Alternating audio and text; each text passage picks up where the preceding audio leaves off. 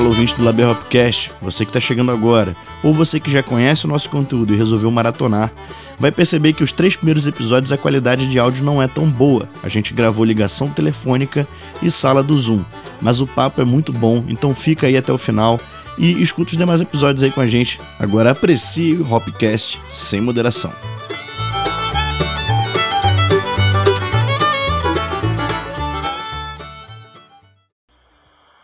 Aí, rapaziada. Estamos começando o primeiro Hopcast da Labier. Estamos aqui agora com o Heitorzinho Silva. E aí, Heitor Silva, como é que você tá, meu irmão?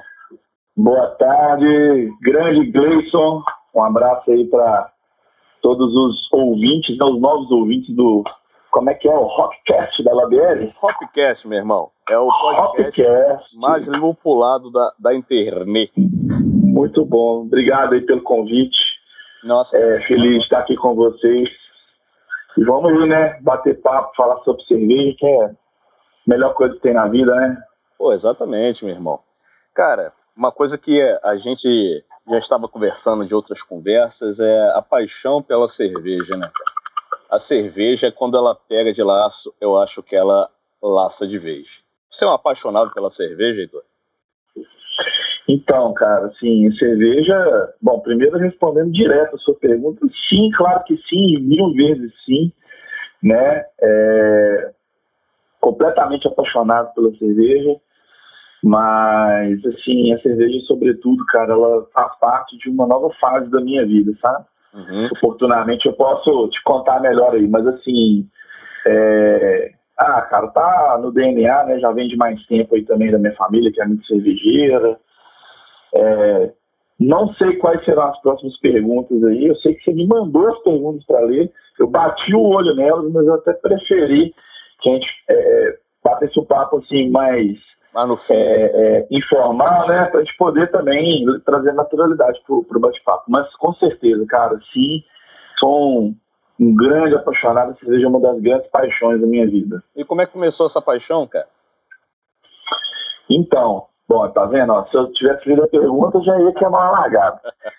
Então, foi, foi bom não ter respondido tudo. Bom, é uma longa história, né? Que eu acho que para um, um, um, um bate-papo assim seria muito extenso, mas para te falar bem da verdade, cara, essa paixão começa desde pequeno. É, e sem ter o menor problema de falar o politicamente incorreto, uhum. né? A cerveja, ela, na verdade, está presente na minha vida desde quando eu tô é, é, no colo do meu pai, né? Que é um cervejeiro nato, cara, gosta de uma cerveja mesmo. É, e a gente tinha né, o hábito de ficar muito no colo do papai, assim, lá na fazenda, no sítio dos meus avós. Que maravilha. E na, na mesa do truco ali, na família reunida, sempre rolava cerveja, né, cara? Então, assim, chegou uma época que a gente queria saber o que, que era. E nesse, nesse, nesse momento assim, de querer saber o que, que era, né, muitas das vezes o, meu pai, até vezes os, né, os meus tios, assim, deixavam a gente beber a espuma da cerveja, né, cara, pra provar. Então, é, a cerveja está presente na minha vida já há muitos anos, muitos anos mesmo. Eu gosto de brincar que a cerveja está presente na minha vida desde 1981, né?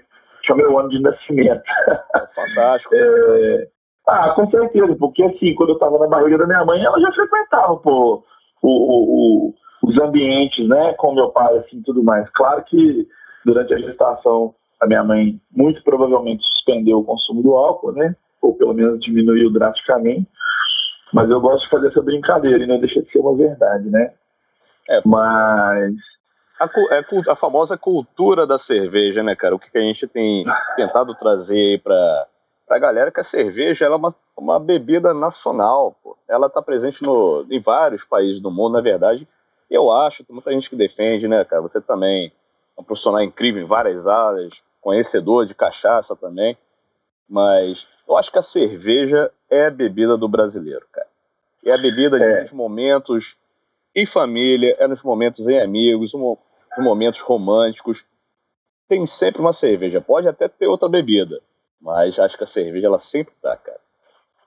É, bom, só, só não te corrigindo, mas eu acho que ampliando um pouco mais é, esse espectro, uhum. né? De a cerveja ser uma bebida que é uma paixão do brasileiro. Na verdade, cara, a cerveja ela é a bebida mais sociável do mundo, uhum. né? É, o, o, o, professor Ronaldo Morado, no livro La Russa da Cerveja, quem gosta de usar muito essa frase é, é Marco Falcone, né? Okay. Grande mestre Falcone. Salve, Falcone. É, e o professor Ronaldo Morado, no livro La Russa da Cerveja, cita essa frase, né? É, que a cerveja é um lubrificante social. Então, assim, é, só que ela não é do Brasil, cara. A cerveja é uma paixão mundial. Né? A cerveja ela esteve, está presente na humanidade né? há, há, há mais de 9 mil anos é, e sempre esteve presente nos principais momentos da história da humanidade. Né? É, por exemplo, nós estamos vivendo esse momento maluco aí agora com essa pandemia. Né? É, cara, na Idade Média, pessoas bebiam cerveja porque a água era um, um, um, um vetor né? uhum. muito poderoso de contaminação né, de doenças.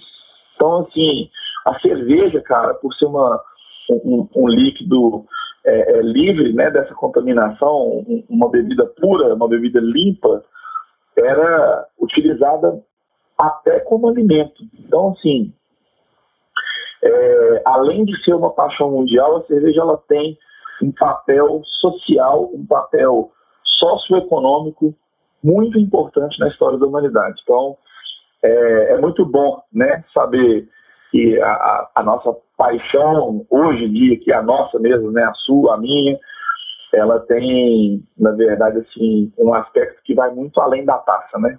Fantástico, Heitor. Então, cara, uma coisa que eu sempre tive curiosidade de saber é lógico que nesse espaço de tempo que a gente não consegue desmembrar todo o seu currículo fantástico, que eu sou teu fã, bicho. Mas eu quero saber, cara, como você se tornou esse profissional da cerveja, esse, pô, sommelier incrível que você é, como você formatou para que a cerveja, a sua paixão, se tornasse também a sua profissão. Cara, obrigado primeiramente pelas palavras, né? eu te considero um cara muito mais meu amigo da cerveja do que meu fã. Eu não estou acostumado com isso, né? É, mas eu agradeço e fico feliz de saber que a gente é, consegue, né, com tão, tão pouco tempo, transmitir né, é, essa imagem para as pessoas. Então, assim, obrigado, obrigado pelas palavras, eu fico muito feliz. Isso okay. só, isso só aumenta né, a minha responsabilidade como profissional, mas, sobretudo, me dá muita motivação para poder continuar firme nos meus propósitos. Que bom. Bom, você quer, você quer saber como que a, a, a sommelieria apareceu na minha vida, como a cerveja surgiu na minha vida profissional, é isso? Exatamente. Tá, vamos lá. Bom, eu sou turismólogo, né? Acabou que eu nem me apresentei, assim, é, mas não vou ficar aqui também igual você mesmo falou, né? Vamos pular essa parte do currículo, que eu acho que bater papo é que é mais gostoso. Mas eu sou turismólogo de formação, me formei em 2005, né, no Centro Universitário Newton Paiva, uma das faculdades mais tradicionais aqui da, de Belo Horizonte, e uma das faculdades de turismo também mais tradicionais do Brasil, é, é na época em que turismo ainda era um curso assim, é, todo, todo, momento, toda geração vive um, um, um de que algum curso é a profissão do futuro, né? No meu caso, lá em 2002, quando eu comecei, quando eu entrei na, na universidade, o turismo era a profissão do futuro, né? Então, assim, eu sou turismólogo, é, trabalho na área de hospitalidade, né, com pessoas, com serviços há mais de 20 anos. Sou novo, né, é, mas assim, já, já trabalho na área há mais de 20 anos. E assim, cara, é, depois de muito tempo, depois assim de amadurecer como profissional nessa área do turismo, eu senti que eu precisava de uma novidade, eu precisava, né, de dar uma guinada na minha carreira, de trazer um fato novo, de criar algo que me fizesse brilhar os, os olhos no novamente. É, eu estava numa situação profissional é, um pouco delicado. Eu era executivo, cara, olha para você ver o que eu vou te contar. Eu trabalhava de terno e gravata. Nossa. Eu morava em Brasília. Eu morava em Brasília. E meu, a minha função era, eu era gerente de relacionamento, tanto com clientes quanto com fornecedores.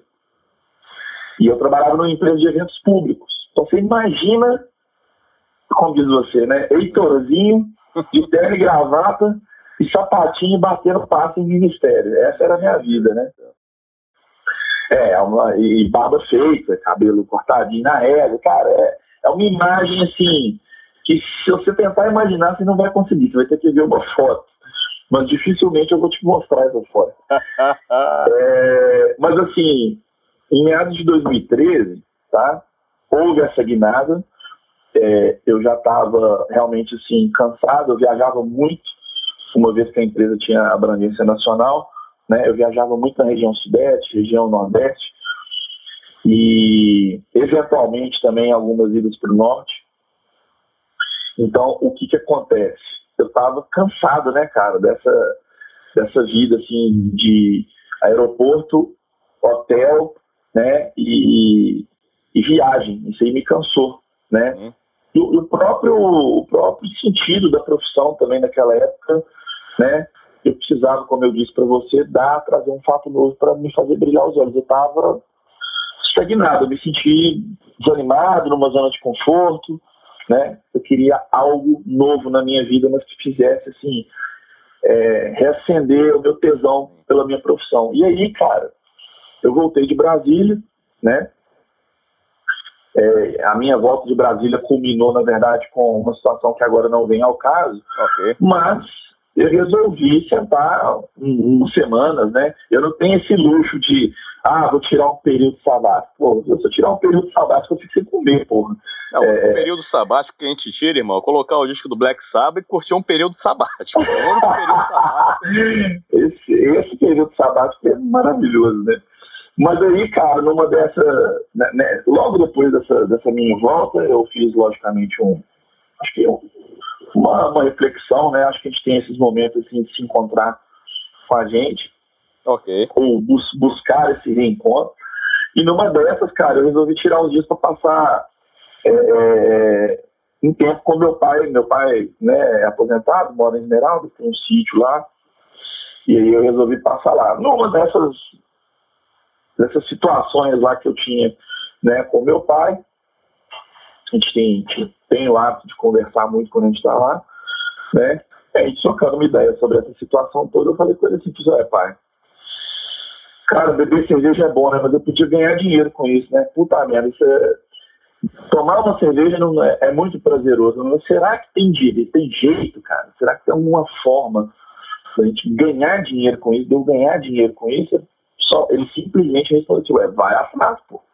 Uhum. E nesse, nesse vai atrás é que eu fui fazer as minhas pesquisas preliminares e acabei descobrindo todo esse universo maravilhoso, né?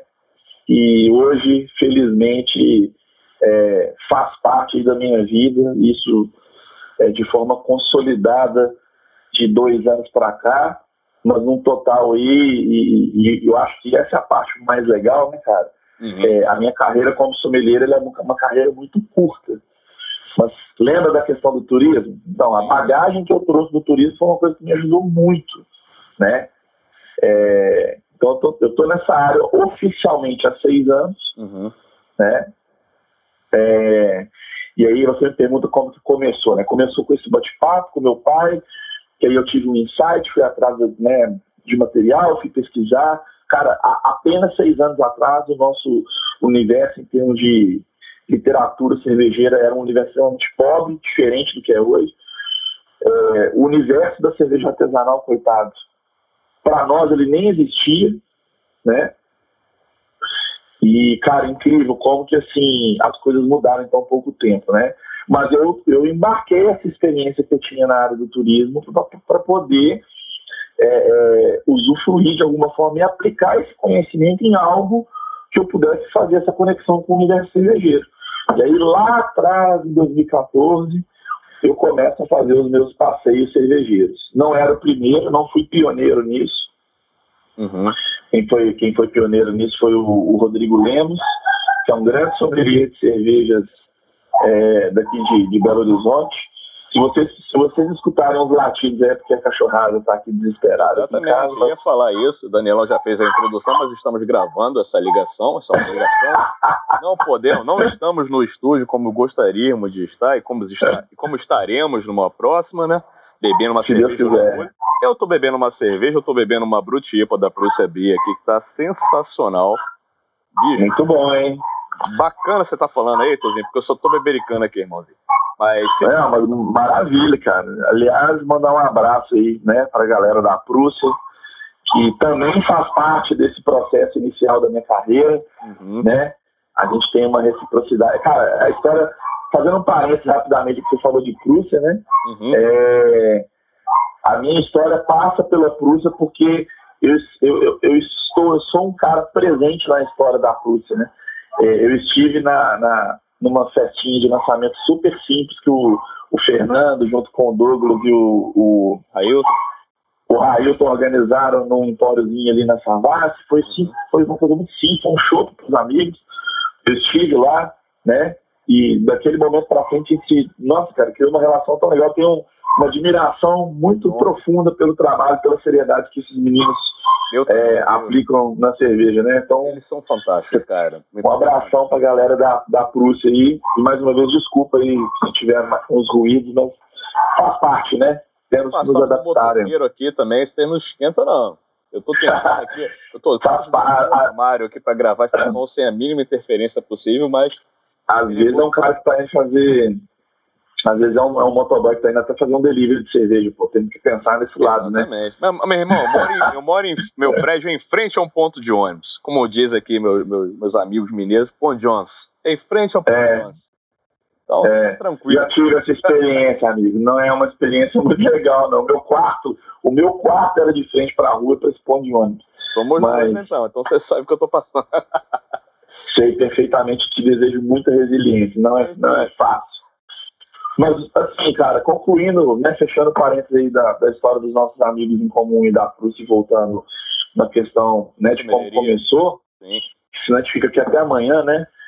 Eu gosto de conversar e gosto de contar essas histórias, essas histórias me trazem é, é, bons momentos, eu acho que a gente tem que, que, que lembrar de onde a gente começou sempre para poder seguir firme e forte para frente. Não, Mas foi assim, cara.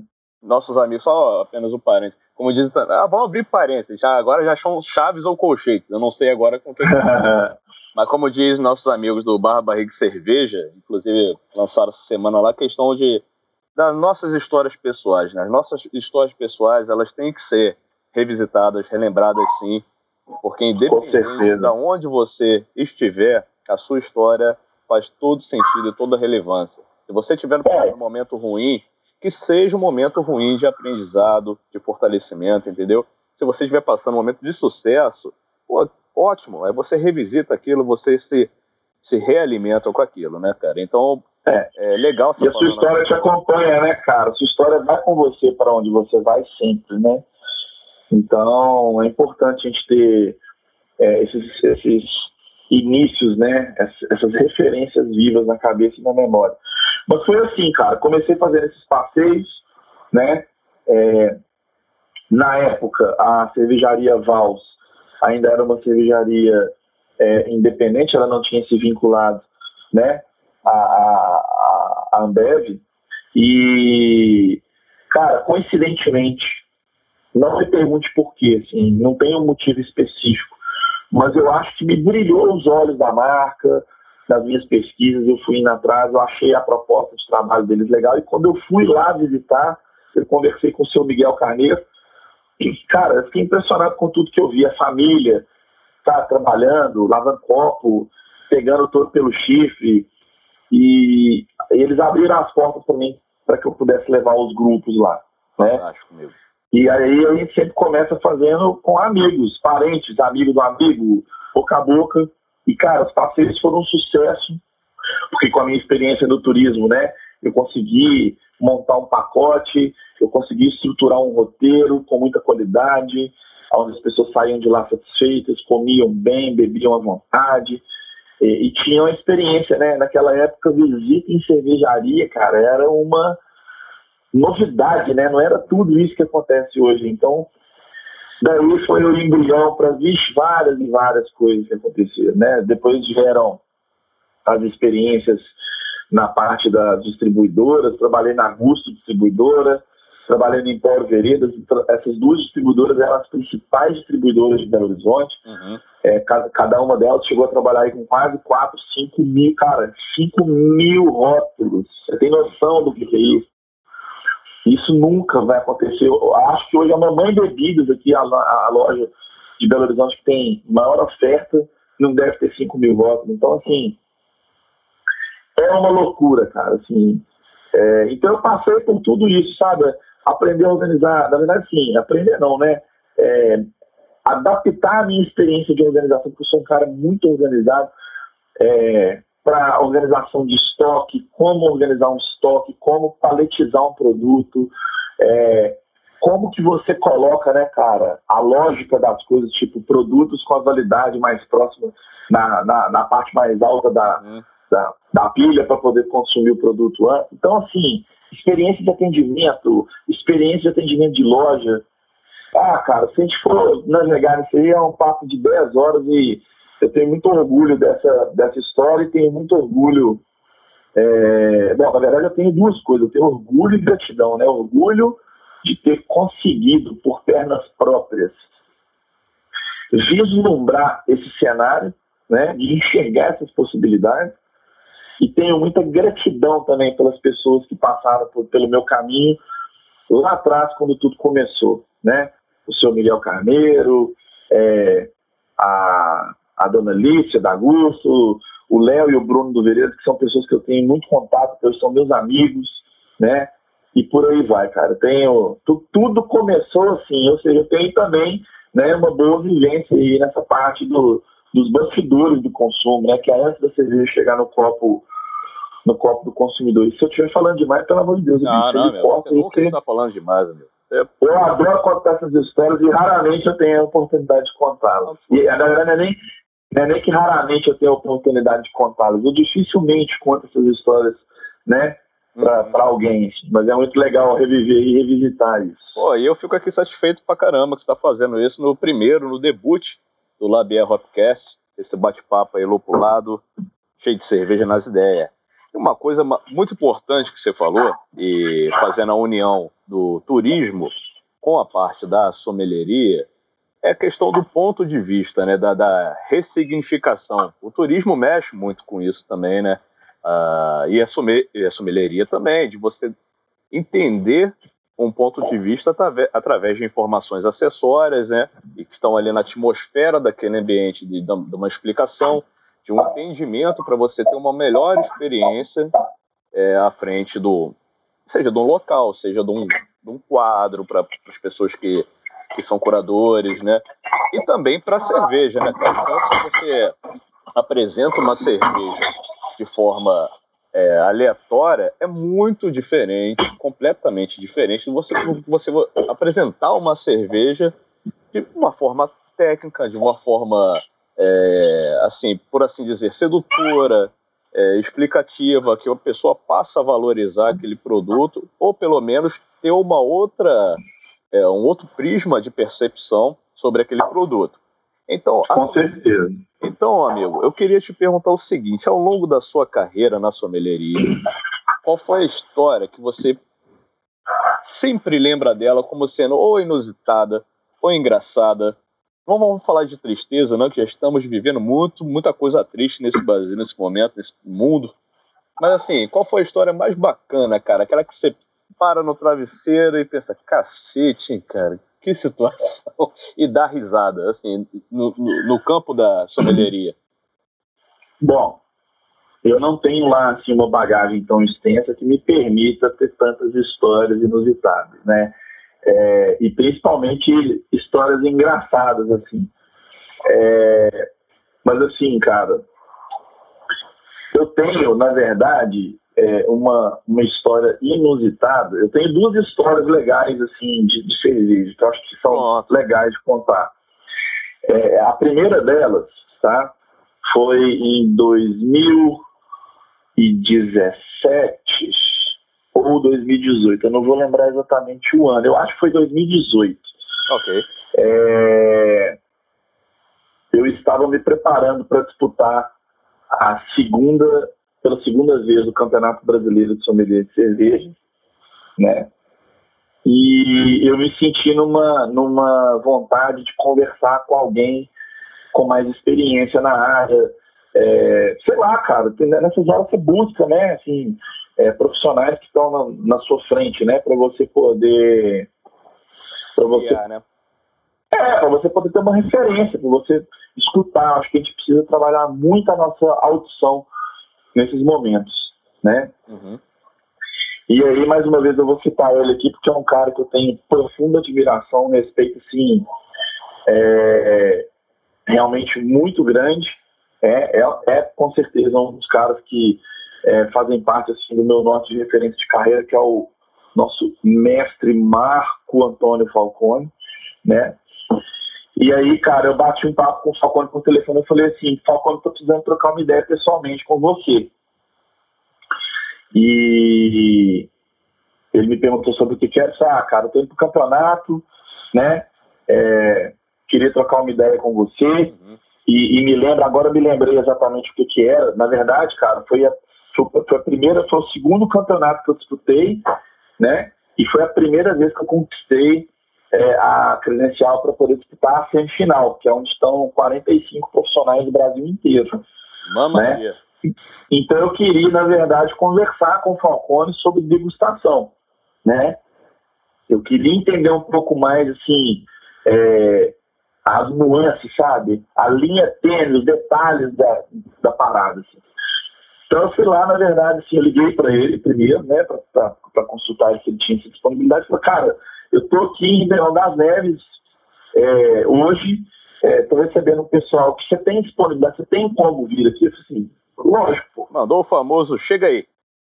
É, com, com certeza, pô. E nessas horas você para o que você está fazendo e vai, né? Isso é mais ou menos o que eu fiz. Cara, de onde vem a, o inusitado dessa história? Bom, ele realmente estava recebendo algumas pessoas lá, né? É, aí vem o primeiro detalhe. Uma dessas, uma dessas pessoas era um ex-professor da faculdade na área de marketing que estava abrindo um restaurante ali nas proximidades da cervejaria que fica em Ribeirão das Neves, né? Uhum. Então, ele foi a convite do Falcone visitar lá para conhecer os produtos e, e, e, fazer degustações e tudo mais, tal, tal, tal.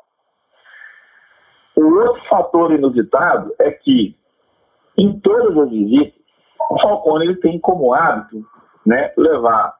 Estou é, dando um spoiler aqui para quem não conhece a, a Falk Beer, né, mas tudo bem. Fantástico. Ele tem um, o hábito de levar as pessoas para conhecer para conhecer a adega da Monastério.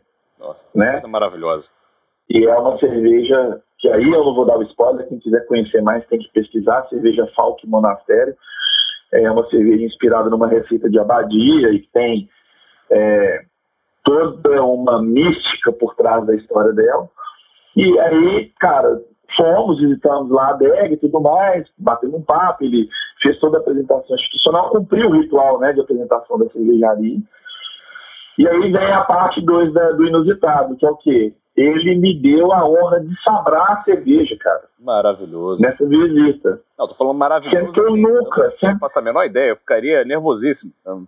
Sempre eu nunca, não. É, então, aí é que tá o inusitado. Eu nunca na minha vida, né, cara? Imaginei que eu. É, é, bom, primeiro que eu nunca imaginei que eu ia sabrar uma garrafa. Segundo, eu nunca tinha imaginado que eu ia sabrar uma garrafa de cerveja. E terceiro, passado, né? Todas essas histórias que a gente já falou rapidamente, uhum. eu nunca imaginei que eu ia ter a honra de fazer um primeiro sabragem, né? De uma falta em monastério recebendo a honra de um cara como esse, pô. Eu não tenho então, assim, pra isso. Foi muito doido, cara. Assim, foi um negócio muito legal. Eu tenho.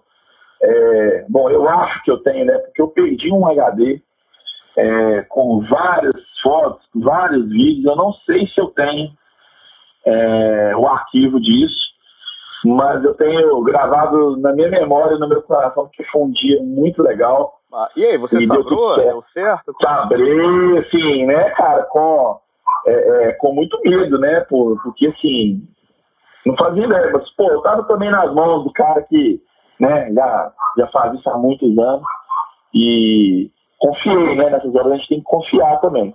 Sim. Então, pô, cara, foi super legal. É, é foi, foi, te falo que foi um sabrade assim meio estranho, né? Porque tinha pouca gente no ambiente. Hum. Normalmente o sabrade ele, ele, ele tem todo um, ritual, né? E tudo mais. Mas, cara, foi sensacional, assim, a, a, a, experiência de poder ver dar certo e poder ver né, como que funciona o ritual, assim, foi muito legal e a, a minha história inusitada com a cerveja é essa. E a gente fez, né, um brinde, um brinde com a, a Falsa Bonacera que volta, pode ser que volte ainda, né, em algum momento do nosso bate-papo aí. Mas essa é a minha, uma das, né, histórias mais inusitadas aí com, com, com cerveja. Não, amigo, fantástico, fantástico. Eu não teria a menor coordenação motor, inclusive, olha que sou percussionista, para fazer um esquema desse, cara. Então, eventos assim, experiências assim, elas são é, de certa forma esteticamente bonitas, elas são cativantes, né? Você concorda comigo que isso uma, uma sabragem ou uma, uma, uma explanação sobre cerveja do profissional, né? Ela é cativante, ela é ações assim, Cara, com certeza. Com certeza. Eu acho que faz toda a diferença. É, e eu acho que não são todas as pessoas que, que estão é, suscetíveis, né, que estão de coração aberto para receber essa experiência. Mas eu acho que a cerveja artesanal ela conquistou muito esse espaço, porque mesmo ainda tendo um, um grande caminho a ser percorrido, né, a gente percebe claramente né, o quanto que os consumidores, né, que, que agora tem muito mais informação disponível nas mãos, e que tem é, um universo de possibilidades com essas cervejas né, na sua frente, aderiram a essas, a essas possibilidades, né? Descobriram o quão, o quão gostoso é você tomar uma, uma Pilsener de verdade, o quão legal é você tomar menos quantidade e tomar mais qualidade. Certo, é, né? Descobriram que por trás de cada rótulo tem uma história. Então, isso aqui é muito legal. Aliás, falando em história, é, eu acabei de abrir uma long neck de Heineken aqui e para brindar com você. Agora estou esperando esse brinde aqui, ó. Saúde. Saúde. Né? Cheers. E acho que é um carinho especial também poder tomar essa cerveja, né? Você sabe disso. Com certeza, irmão. Mas isso que eu ia te perguntar, cara, quando eu falei da parte da. É, do, do, do, do, Enfim, do marketing, não vou dizer marketing, porque essas ações também, pô, da Sabrage, isso não tem a ver com marketing, tem a ver com ritualística, tem a ver com celebração. Mas do ponto de vista do marketing, por assim dizer, é, você, primeiro, como você é embaixador da Heineken, né, filho? Você, pô, tô falando com uma pessoa importante nessa podcast. Você é uma pessoa que, enfim, você é uma pessoa que tem que pensar em ações que também é, enalteçam a marca do ponto de vista é, mais genuíno possível, né? É, isso que eu queria te perguntar, você, sobre dois aspectos. Como alguém que defende uma marca, defende é, possibilidades para uma marca, e como consumidor de cerveja artesanal, porque, pô, a gente consome várias cervejas artesanais. Como você gostaria de ser cativado e, e como você cativa as pessoas a, sei lá, comprar uma Heineken, comprar uma Lagunitas, ou então como você gostaria que outras marcas também pudessem te cativar para você, poxa, cara, que legal, vou lá comprar essa cerveja. Entendi. Bom, para o pessoal entender, né, é, acho que é legal nessa hora, né, Gleison, contextualizar o pessoal que como você me apresentou como embaixador da Heineken, por favor, né, eu acho que é legal falar rapidamente sobre isso, né? Porque eu não estou aqui para fazer propaganda de cerveja, a gente está aqui batendo um papo. Mas, assim, até agradecendo a, a, a Heineken, né? Que está sabendo da gravação desse podcast. Não sei se eu tinha te contado isso. É, eu, como profissional da Heineken, hoje eu tenho, eu tenho, obviamente, né? Eu respondo a, a uma companhia, né? Eu não tenho mais um trabalho 100% independente, pelo contrário então a gente sempre tem que validar algumas coisas para poder, né, dar declarações, entrevistas é, e se manifestar, afinal de contas, somos a cara da, da companhia para as pessoas e para o mercado, principalmente no mercado onde a gente atua, e aí mais especificamente em Belo Horizonte, né? desculpa até te atropelei, mas eu tô gostando demais dessa cara da Heineken. Eu sou defensor de boas histórias, Heitor. A gente está aqui, inclusive, inclusive, fazendo o registro de ótimas histórias. Eu acho que a Heineken está de parabéns, bicho, porque a Heineken sempre apresenta boas histórias. Então, é, por favor, é. continue, desculpa a intromissão, vou encher meu copo aqui. Aliás, cara, vou deixar mais uma dica de livro. Eu já falei da La Russe da cerveja, né, do professor Ronaldo Morado. É, quem quiser ler um livro legal sobre cultura cervejeira, é, é um livro que chama-se A História da Heineken. Massa. A cerveja que conquistou o mundo, da autora Barbara Smith. Tá? É uma, uma leitura super legal. Eu estou, inclusive, lendo esse livro. Eu, tô lendo, eu sou o cara que lê 10 livros ao mesmo tempo. Ó, eu estou lendo Quem Pensa Enriquece, de Napoleão Hill. Eu estou lendo esse livro que eu falei para vocês agora, é, da, história da Heineken. Uhum. Estou lendo Cervejas, Brejas e Bijas, que, que é do Maurício Beltramelli, e que, mais uma vez, é a terceira vez que eu falo o nome dessa pessoa aqui nesse podcast, né?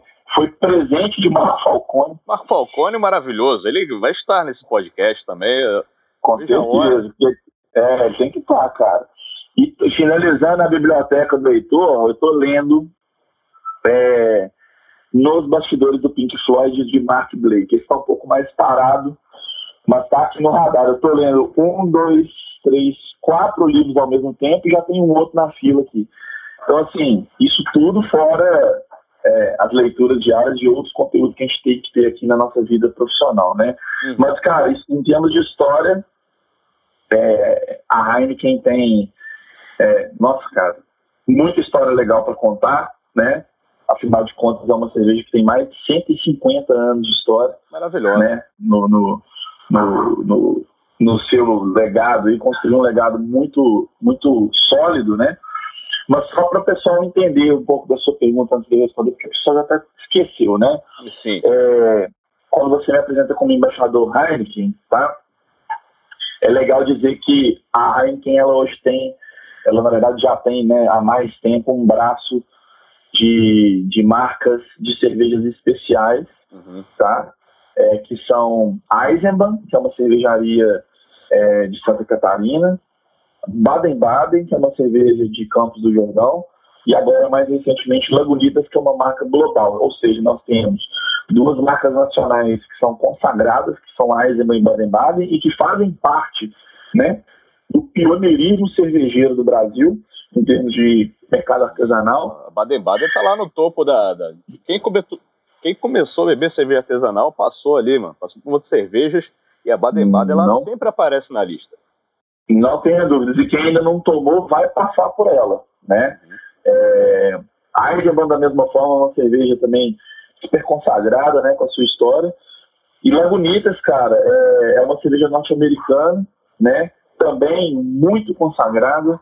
É, tem a cerveja do estilo American IPA, mais vendida dos Estados Unidos, ou seja, imagina, American IPA, que é um estilo, né, é, adaptado, né, pela escola cervejeira norte-americana, do, do, do, estilo original English IPA, né, e é a marca mais vendida nos Estados Unidos. É, é, um, é uma informação muito expressiva, né, então, assim, eu tenho muito orgulho de trabalhar com essas marcas, e foi um convite, né, cara, assim, é realmente muito pesado, porque é uma responsabilidade muito grande levar na, nas costas um fardo de, um, de uma marca assim tão sólida e tão admirada pelo consumidor, né? Então, desculpa ter dado essa volta antes Não, de, meu, de, responder meu. a pergunta, como... mas eu acho que mas eu acho que como você me perguntou o que isso. cativa, né, o que, que eu faço para cativar, acho que faz um pouco parte da resposta de tudo isso que eu estou falando. Com certeza. Né?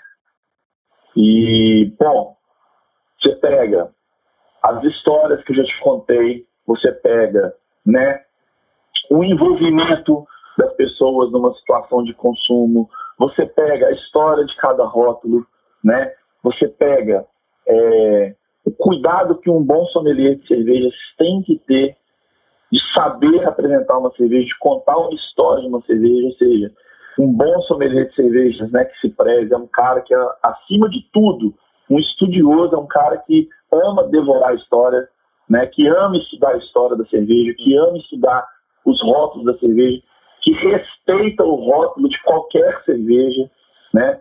Então acho que isso é muito importante. É... Então assim, cara, eu acho que o meu papel enquanto um profissional, né? O que, que eu faço para cativar o mundo do artesanal? Eu acho que passa por vários aspectos.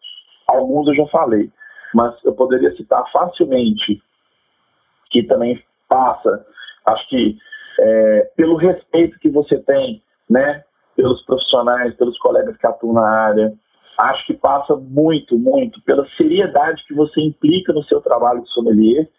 E aí, né, abrindo de novo aqui um rápido parênteses com relação a isso, uhum. né, olha para você ver como que a profissão de embaixador, não estou dizendo que sou eu, não, mas estou dizendo sim, que ganhou mais espaço, ganhou mais é, é, é, como que eu posso te dizer?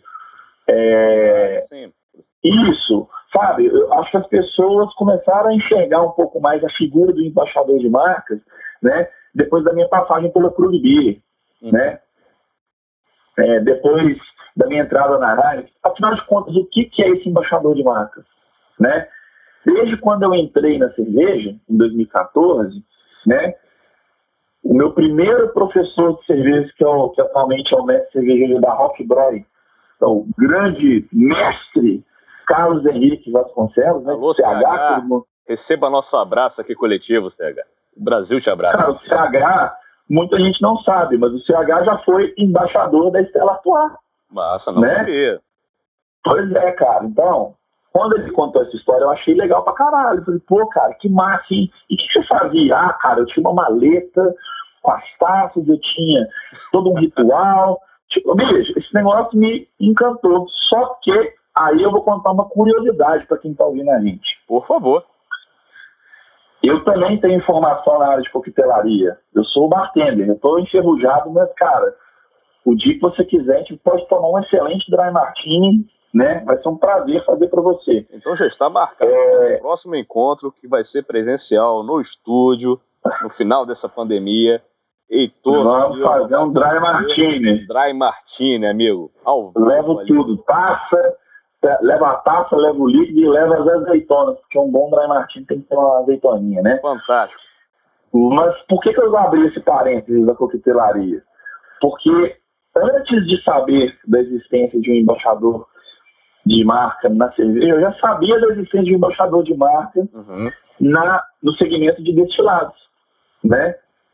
E aí, cara, vem uma outra história, que isso é uma, é uma história de bastidor que eu não, não, não, não vou abrir, que acho que é uma coisa muito pessoal, mas que vem a minha entrada na Heineken passa por uma indicação de um grande embaixador de uma marca de destilados, que é um cara que eu admiro pra caralho também, e que me ajudou muito me ajudou muito na minha volta de Brasília, né? Porque pouca gente sabe, cara, quando eu voltei de Brasília, eu bati, mas bati foi muita coqueteleira ainda antes de entrar na cerveja. Eu pegava evento de formatura, evento da FIENG, sabe? E ia para trás do balcão, mas bati coqueteleira com vontade. Eu, eu trabalhei em muito, depois de formado, pós-graduado, com experiência internacional, experiência em eventos, eu ainda bati, mas foi muita coqueteleira sabe, inglês? Então, cara, assim, a história do embaixador de marca, né, ela vem de toda uma, uma situação na qual eu tive que me autocativar para poder me preparar para cativar as pessoas, né? Uhum. Então, cara, assim, é uma, uma, história muito legal, e eu disse aqui outras vezes, né, não vou ser repetitivo, é muito legal revisitar, e você está me dando uma oportunidade de ouro para poder revisitar essas histórias e me sentir, né, assim, feliz, cara, de, de, de poder, né, assim, revisitar essa curta história minha na cerveja, é muito legal. Pô, amigo, fantástico, cara. Eu que fico lisonjeado. Tem um grande amigo meu do Rio de Janeiro, jornalista incrível, chamado Leão Corrêa.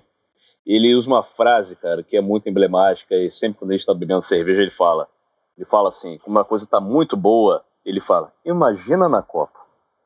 Que foi uma, foi uma frase que a galera usou muito, né? Na Copa do Brasil. Demais. Antes, né? Muito. Ah, bom, imagina na Copa. Então, cara, é esse bate-papo assim incrível, fantástico, bem-humorado, cheio de informação, por telefone. Imagina na Copa, imagina quando a gente tiver. É, rapaz. Eu, é, eu não sei vocês, cara, mas eu tô. Eu estou numa saudade de ser mal atendido num boteco, você não tem nem ideia, viu? pois é, cara, a gente tá vendo muito isso. Eu não gosto de ser mal atendido, mas eu também gosto demais da particularidade de cada bar. Isso não é. Não, eu tô. Eu tô. Assim. Doido, eu tô contando os minutos para poder voltar para o boteco ser mal atendido. Eu te entendi, eu te entendi. É, apenas, apenas fazendo um parêntese nessa história do, do mal atendido, do charme do, do bar, do mal atendimento do bar, que não é esse. Acho que não, a, o prisma de percepção não é esse. Acho que é a característica do bar. Tem um bar em Alvinópolis, lá do chamado Ninho da Águia. Alvinópolis é a cidade natal dos nossos amigos da cervejaria Botocudos. Nós fomos lá conhecer a inauguração do Tap House dos meninos, ótimo. E esse bar tradicional, ele é incrível incrível. Pô, tem um tira-gosto fantástico, cerveja, a cerveja mais gelada da cidade. Só que tem um porém. Existe uma mística do, do, do estabelecimento que, primeiro, que você não sabe quem está trabalhando lá. Porque os clientes, alguns deles, ficam atrás do balcão. Você entra no bar, você não sabe quem é cliente, você não sabe quem, quem é o dono do lugar. E contar várias histórias de, ah, cara, você pega, você pega uh, o seu petisco lá, depois você anota, cerveja, pô, você mete a mão, aí depois... ou seja, existe essa parada de você se vira no bar. Aí, pô, nós fomos lá em Alvinópolis e, logicamente, eu tinha que conhecer o Ninho da Águia, mas eu fiquei com um cagaço. Tava aí, mulher, eu falei, cacete, né, cara, como é que a gente vai lá no Ninho da Águia? Pô, a galera vai ver que é de fora. Aí, cara, eu vou fazer o seguinte, eu vou fingir natu naturalidade. Aí combinei com a Ricelli, tomei, tomei umas cervejas antes pra para deixar lubrificado, né, o momento. Cara, cheguei lá, entrei no bar, olhei para um lado, olhei para o outro. Tinham seis pessoas atrás do balcão. Eu falei, porra, aí realmente fodeu, né? Quem, pra quem que eu vou pedir essa coxinha de frango aqui, meu irmão? Aí fiquei olhando, cara, resolvi ficar parado em frente à estufa. Fiquei só parado, Passou uns dois, três minutos. Quando estava entrando no quarto minuto, veio o senhor. Você quer um frango? Eu falei, sim, sim. eu gostaria de um frango. Aí ele pegou o frango, levei. Aí, é... você quer beber alguma coisa? O que você quiser me dar. Eu não escolhi cerveja, bicho. Não, o, que, o que você quiser. Posso levar na mesa? Se você quiser, você pode levar na mesa, mas eu também posso, posso levar a partir daqui. Isso, essa história, cara, ela, ela parece boba, mas assim, os bares, como a gente está sentindo falta dos bares? Como a gente está sentindo demais. falta de ter, de ter um contato social com características diferentes, com pessoas diferentes, é, que gerem um, um, uma adrenalina até. Imagina você ir no ninho da águia, você não sabe como pedir uma cerveja e o bar lotado.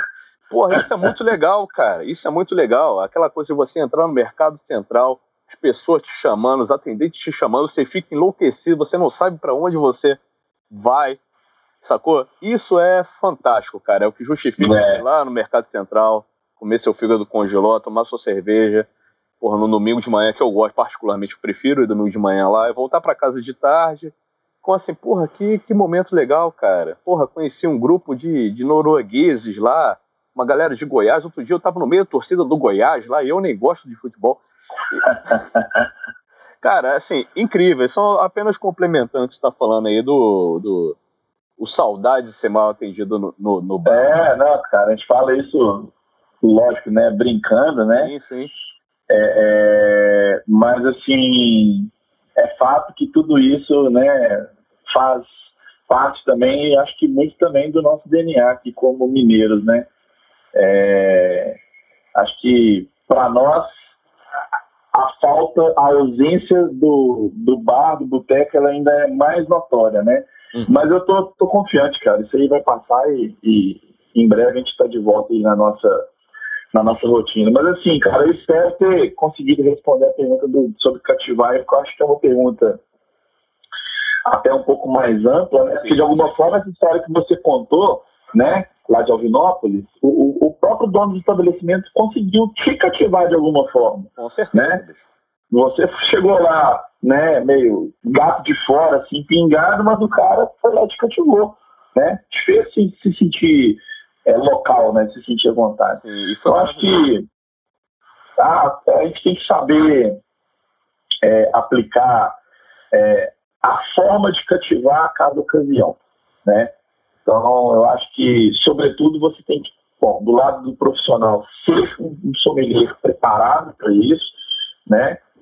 Do, a, do lado pessoal, você tem que ser um cara, né? Quando eu falo cara, ser humano profissional, tá? Não estou aqui estipulando a questão de gênero, não. Ok. É, que ame trabalhar com gente. Você não tem que gostar de trabalhar com gente, você tem que amar trabalhar com gente, sabe? Então, acho que você tem que gostar disso. E principalmente, sabe, Gleice, que eu acho que faz muita falta é, na essência do bom profissional de serviço. E aí eu estou falando da minha escola, que é a área de hotelaria, que é a área de servir, que é a hospitalidade. Cara, você tem que ser um cara apaixonado, obcecado pelo bom serviço. Né? Você tem que amar servir ao próximo. Fantástico. Então, antes de chegar num rótulo, de uma cerveja, de um vinho, de qualquer experiência que seja. Eu acho que cativar passa por todos esses degrauzinhos aí, né? E que eu acho que são de verdade poucos profissionais que alcançam um, um nível né, assim, de excelência nesse aspecto. Eu estou estudando muito, pouco, deveria estar estudando mais do que eu estudo, mas eu, assim, eu, como eu embarquei esse legado do turismo, eu sou um cara, cara, que sim, sou ávido por servir as pessoas. Eu, às vezes eu tô num bar, às vezes eu tô na casa dos outros, eu me vejo pegando e começo a servir. As pessoas nem entendem, né? Mas é porque, porque você gosta, cara, de fazer isso. Então, assim, é, eu acho que cativar passa um pouco por permeia tudo isso que eu te falei. Pô, fantástico. Heitor, infelizmente a gente está chegando nessa momentos finais, nos ritos finais do nosso bate-papo. Nossa, cara, tem quanto tempo que a gente está falando? Cara, aqui tem 51 minutos nesse momento. Pois é, olha Como diria João Soares, também gostei. É, faltou só a plateia, né? Ah, ah é, né? Também gostei. Mas eu tenho certeza que a galera que está ouvindo o podcast, o podcast dá essa liberdade da galera tá ouvindo isso em qualquer momento do dia, em qualquer situação, seja malhando, verdade, correndo, verdade. É, trabalhando. Mas vamos fechando o nosso papo sobre tudo que nós falamos e fechando com a parte de cativar. A gente vai trazer uma coisa agora muito especial para quem está ouvindo. E se você que está ouvindo até agora não abriu uma cerveja, primeiro que você está errado, segundo, de repente você não pode, ok. Mas você dá uma pausazinha agora, aperta o pause. Quando você tiver uma oportunidade de abrir uma cerveja, você abre agora, porque chegou o momento uma coisa que eu quero te propor, eu vou propor para todo mundo que passar por esse podcast, que é música para beber. Você vai hum. dizer, Heitor, agora, qual música você escolhe para beber, com qual cerveja ou qual, ou qual estilo de cerveja, e que vai com certeza cativar quem está ouvindo a correr atrás da cerveja em questão ou do estilo em questão, para harmonizar ainda mais e, como você mesmo lembrou lubrificar esse papo aí? O que, que você escolheu pra gente no Música para Beber? Nossa, cara. É, é só uma que pode escolher? Não, vamos de uma, vamos de uma só. Um, ou um estilo, uma marca, você fica à vontade. Mas é uma música, uma cerveja. Rapaz, você me coloca na sinuca de bico, porque assim, não tem tantas cervejas legais para harmonizar e tantos momentos assim que eu acho que Ai. Vou, vou te. Ah, cara, sim. Fala aí, fala aí. Não, vai. O que, que você. você... Não, tava... Dá uma dica aí. Eu tava lembrando, por exemplo, do, do nosso encontro sagrado, genial, enquanto que tivemos depois do final do show do Roger Waters, né? Que a gente se encontrou no Go Growl aqui na Pampulha. Meu Deus do céu. E resolveu. e ali a gente entendeu que não estava bêbado o suficiente. Resolvemos então tomaram algumas cervejas ali ainda inebriados com aquela ah, cara, nossa senhora. o show do Otas, que aquilo foi um, um, acontecimento na vida. Eu vi o primeiro da turnê do In The Fresh, aquilo foi meu segundo contato com o Otas. Eu achei o ingresso na rua, isso daí é uma história para um outro podcast.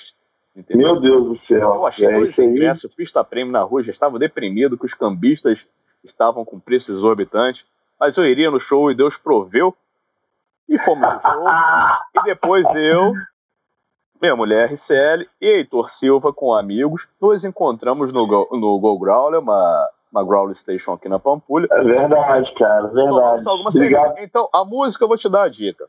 Harmoniza Obrigado. Waters com o quê? Cara, eu vou harmonizar uma música então do Floyd, já que você lembra do show. Acho, acho que.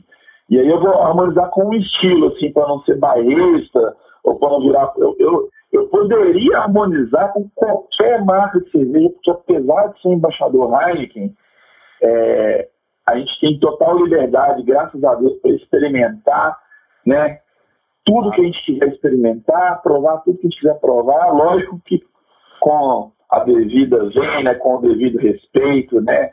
E, claro, também com respeito à marca, né, cara? Que paga o nosso salário, né? A gente tem que ter essa, esse bom senso, né? Com certeza. Mas, assim, cara, é, eu vou ser bairrista de um lado, vou te contrariar de um outro, e aí eu vou fazer a harmonização. Porra, beleza? Estou, sou todos ouvidos. Eu vou te contrariar porque eu vou harmonizar com uma primeira cerveja. Eu acho que qualquer cervejeiro que se preze e aí eu não estou sendo bairrista sozinho, né? eu estou falando uma verdade e contra fatos não existem argumentos. Não sei se os ouvintes vão concordar, se você vai concordar. Mas, cara, antes de tomar qualquer cerveja artesanal, é muito bom você tomar uma Heineken, né? Acho que é. Puro Malt Lager, uma Premium Lagerzinha, long neck, ou uma garrafa na taça, adequando tudo isso a uma situação. Então, por exemplo, você falou do show, cara, delícia tomar uma long neck de Heineken para abrir os trabalhos. Então, é, eu acho que. a Heineken, inclusive, foi a cerveja oficial do show do Waters, né? Exatamente. Bem lembrado, bem lembrado. É, e eu acho que nessa época eu nem ainda estava na companhia, nem sonhava em estar na companhia, né? Ver que ironia, né?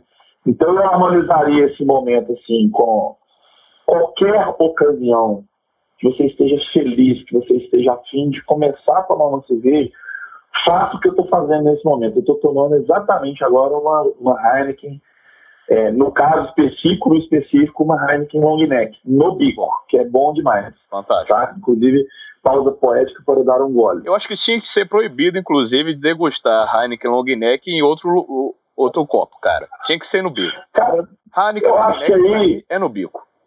Aí é livre-arbítrio. Eu acho que gente tem que ser livre, tem que ser livre para fazer o que quiser. Não, com né? certeza, porra. Mas, porra, Heineken É. no bico é uma Heineken long neck no bico. A frase É. é autoexplicativa. É, aliás, vou contar uma última curiosidade para vocês aqui para terminar de responder a pergunta, porque eu sou. Cara, você resolveu fazer um podcast de estreia do seu Hopcat com um cara que ama contar histórias. Então você se fudeu. É, se vocês observarem a marca Heineken no rótulo, é, muita gente não conhece isso, tá? Observem que a letra E, ela na verdade não é uma letra E comum, ela é uma letra E que sorri para você. Nossa, que maravilhoso. Ela é uma carinha feliz. Os três S de Heineken são carinhas felizes. A primeira harmonização ela é com qualquer momento que você esteja feliz. Qualquer momento que você estiver a fim de começar a tomar uma cerveja, cara, abra, agradeça e desfrute de uma boa Heineken, que é uma cerveja para todo momento, tá? É, a segunda que eu falei que eu ia fazer é harmonizando Com Waters, né? Estamos esperando esse momento maravilhoso aí. com, não, pois é, cara, eu vou harmonizar, eu vou harmonizar o estilo, tá? Ok. É, essa é uma das músicas que eu mais gosto, sem dúvida. Eu sou floydiano para caralho, assim, eu sou um cara. Tô aproveitando o podcast que a gente pode falar palavrão. Por favor. É, eu sou fã inveterado de Pink Floyd. Pink Floyd é a minha banda, dentre todas as outras bandas de rock and roll que existem no planeta. É, minha banda Pink Floyd. E, cara, depois da obra de The Wall, que foi o que me apresentou para o universo de Pink Floyd, se eu pudesse pegar assim, Heitor, é a sua última chance de escutar essa música antes de morrer. Cara, sem dúvidas nenhuma, Comfortable Numb. Essa, Nossa. essa música é espetacular. Jesus, mano. E, e pra, né, que é, na tradução literal, é uma onda confortável, né? Você tá naquela vibe confortável. eu harmonizaria com uma Russian Imperial Stout. Nossa senhora. Porque eu acho que, que eu acredito que quando você está numa RIS, né? Como a gente carinhosamente chama ela na, na, abreviação, né? Uma Russian Imperial Stout, uma RIS. Uhum. Cara, você tá afim de um a mais, assim. Eu, particularmente, não bebo Russian Imperial Stout é, a reveria, assim, sabe? Eu gosto de tomar um stout quando eu tô ou finalizando é, o, o, o, o set list do dia, ou quando eu tô afim de ficar um momento mais introspectivo, quando eu tô afim de prestar mais atenção na cerveja, então, quando eu tô afim de tomar... a iluminação da casa, né? Deixa só... É, quando eu tô afim de escutar uma música, quando eu tô afim de... Sabe? É um momento mais meu, assim. Eu não estou dizendo que não vamos encontrar num evento cervejeiro que alguém vem e, e, e evento cervejeiro tem muito disso, né? O cara, cara, você provou tal cerveja de tal lugar, tá foda. Cara, se eu tiver na vibe do, do momento e eu tiver, assim, numa situação de estar tá com a boca boa pra tomar uma cerveja assim, eu vou, né? Uhum. Mas normalmente eu aprecio uma boa Rush Imperial Stout com, com, com esses momentos, assim, sabe? Então eu harmonizaria uma uma Rush Imperial Stout com. Comfortable Numb. Né? Então fica a dica para quem está ouvindo aí. Você pode voltar esse podcast a hora que você quiser. Se você chegou nesse momento, você não tem uma Rush Imperial Stout na sua geladeira, separa.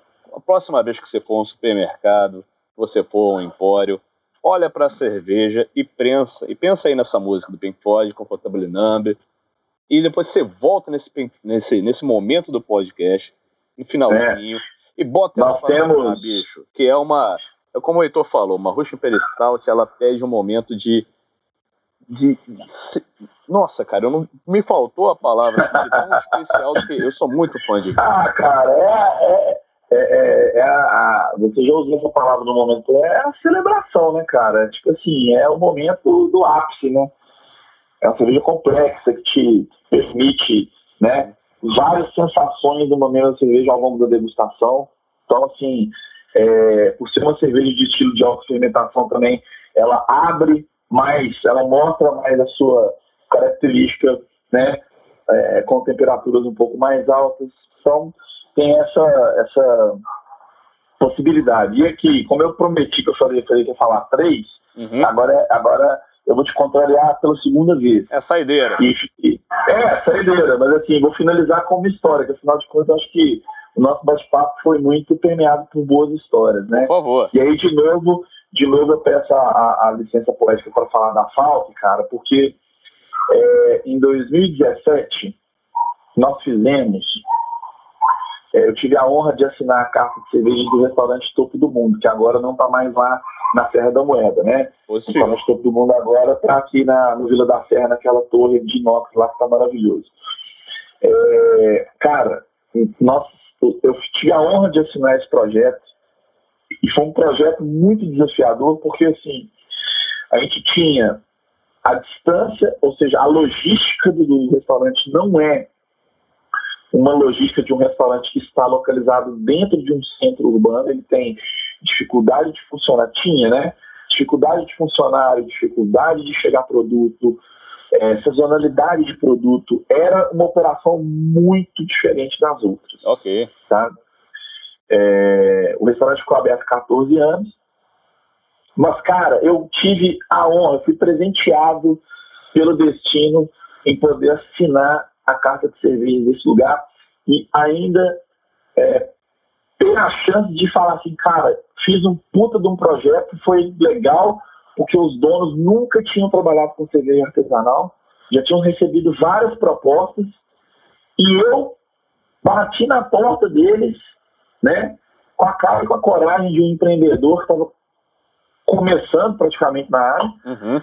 e fiz essa carta de cerveja. Cara, olha pra você ver que história foda. É, agora vai ser uma mistura da resposta da histórias inusitadas com harmonização, tá? Maravilhoso, meu. É, nós fizemos uma carta de 10 rótulos, sendo que desses 10 rótulos foram apenas dois rótulos de cada cervejaria, então nós estamos falando de cinco micro cervejarias mineiras diferentes, o que para um restaurante e para a própria cervejaria é um grande desafio, né, em termos de fornecimento e de compra. Aí é uma parte mais complexa que não vem ao caso. Sim. Mas, cara, nós conseguimos fazer dessa carta de cerveja um verdadeiro sucesso, porque todos os rótulos tinham uma ótima adesão. É, os pratos eram pratos super saborosos, com uma capacidade de fazer um bom par, né, uma boa harmonização com as cervejas. E o ambiente nem se fala, né, cara? Aí vem a terceira harmonização de, de música, que na verdade assim, é a terceira harmonização, mas eu vou fazer uma segunda harmonização com música. Ótimo. Estávamos lá na inauguração da carta, no lançamento da carta, todas as cervejarias presentes, tive grandes amigos meus presentes nesse dia, foi um dos dias mais legais da minha carreira como profissional da área até hoje, inclusive quem quiser eu não sei se eu vou poder divulgar depois aí meu Instagram, tudo mais depois não, eu divulgo. que você quiser, amigo. Já, Na minha timeline lá tem, já, tem o, já manda aí. post. É, cara, foi assim. É, nós fizemos um ritual de fadragem ao pôr do sol.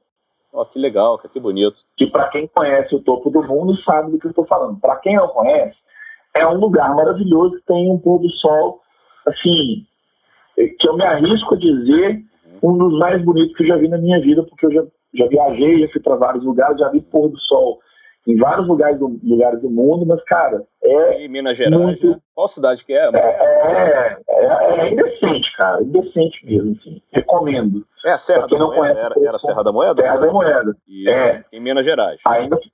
Isso, é aqui em Minas, é, é aqui em região metropolitana. Na verdade, já ali já é Brumadinho, né? Uhum.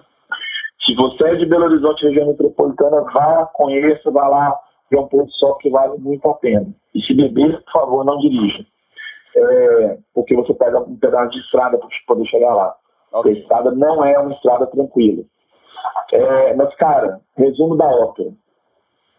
Não poderia deixar de retribuir a homenagem que eu recebi por parte do, do Mestre Falcone, então resolvi, resolvi homenageá-lo, até porque a Falk era uma das cervejas da carta.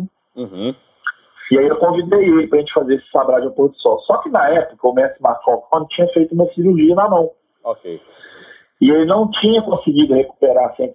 Então, ele, mais uma vez, com a humildade que lhe é peculiar, né, me concedeu a honra de fazer esse sabrade. Então, cara, fizemos um eu espero que todos que amam história estejam sentados nesse momento, porque nós fizemos. Sem combinar, sem combinar, o guitarrista da banda que estava tocando lá, cara, ele começou a dedilhar Under the Bridge de Red Hot Chili Peppers na guitarra. Danilão, é muito Nós bom Hot. Cara, tá, tipo assim, o momento perfeito, sabe? É, o dia perfeito, o sol estupidamente perfeito, e eu fiz um sabrado de um monastério com todo esse cenário que eu tô tentando escrever para vocês. Então, assim. Under the Bridge com o monastério triplo ao pôr do sol. Muito massa, amigo. Muito massa. Pô, Reitor, fantástico, cara. Fico com pena de terminar essa ligação aqui. É, Pô, eu também, cara. Foi muito bom. trocando ideia aqui, mas Falei demais, né? Não, falou. Você falou, e foi pouco ainda, amigo. Eu queria te agradecer demais o seu tempo, a sua disponibilidade. Estamos gravando aqui numa manhã de sábado, e agora já é uma tarde de sábado. Vai vir um Verdade. maravilhoso aí nas nossas famílias. E você que está ouvindo aí, obrigado por você ter ficado com a gente aqui nesses momentos, esses, todos esses minutos que eu tenho certeza que foram agregadores. Falamos de profissão, falamos de cerveja, falamos de música, falamos da vida. E, Heitor, a palavra é sua. Por favor, divulgue suas redes sociais, seu, como as pessoas podem te contactar para saber mais, mais histórias. Finale, finaleira, a saideira já foi, a finaleira é sua, amigo. Legal. Bom, antes de qualquer coisa, né, agradecer a você, Danilão, né, Labier, desejar muito sucesso aí no projeto, agradecer pelo convite. É, cara, tô sentado aqui no, no meu escritório, tomando uma cerveja, curti pra caramba o bate-papo.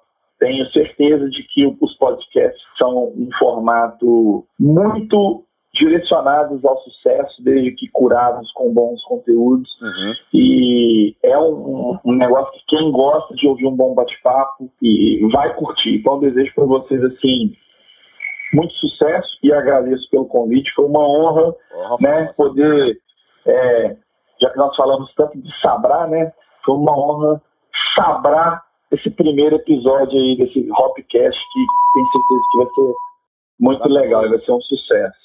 Obrigado. Né? É, quero agradecer também a Heineken, que de uma forma ou de outra, né? Alguém vai escutar este podcast algum dia, com certeza.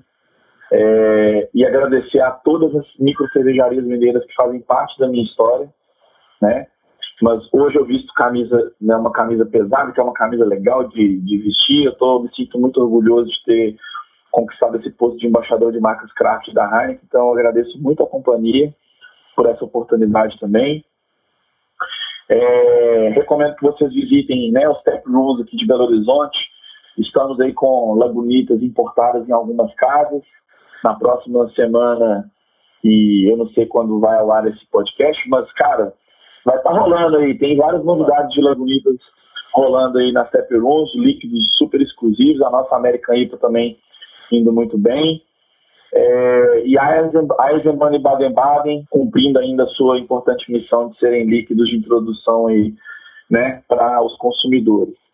E com muitos projetos, aliás, diga-se de passagem, legais vindo por aí. É, tenho muito orgulho de representar as duas marcas que é, representam uma história muito importante para esse alicerce da cultura cervejeira no Brasil. Redes sociais, assim, é, a Heineken particularmente tem o canal dela, né? Assim, arroba HeinekenBR. É, cara, Lagunitas, é, nós não temos um Instagram no Brasil, mas é, quem quiser seguir, é um Instagram muito divertido, cara. Lagunitas é uma marca super é, quebra regras, assim, sabe? Sigam lá vocês vão conhecer um pouco, se familiarizarem melhor com a marca. Lagunitas Beer, tudo junto. Uhum. E das marcas nacionais, é, abusando um pouquinho da boa vontade Por de favor. vocês, né? É, nós temos arroba cerveja Baden-Baden, tá? Que é o Instagram de Baden-Baden, também muita informação legal, sempre as novidades né, da marca. E a mesma coisa para Eisenbahn, arroba Eisenbahn. Eisenbahn é um pouquinho mais difícil de escrever, mas todo mundo conhece aí. O Google te é... joga Eisen aqui, o Google completa. É, isso aí e que vocês encontram. Quem quiser ter contato comigo, né, vai ser um prazer. É só me procurar aí no Instagram, arroba Heitor Silva, tá? Heitor com H, dois T's de tatu e dois S's de sapo, porque eu não consegui colocar o Heitor Silva lá contei um S, não um fake apareceu antes de mim lá, sabe?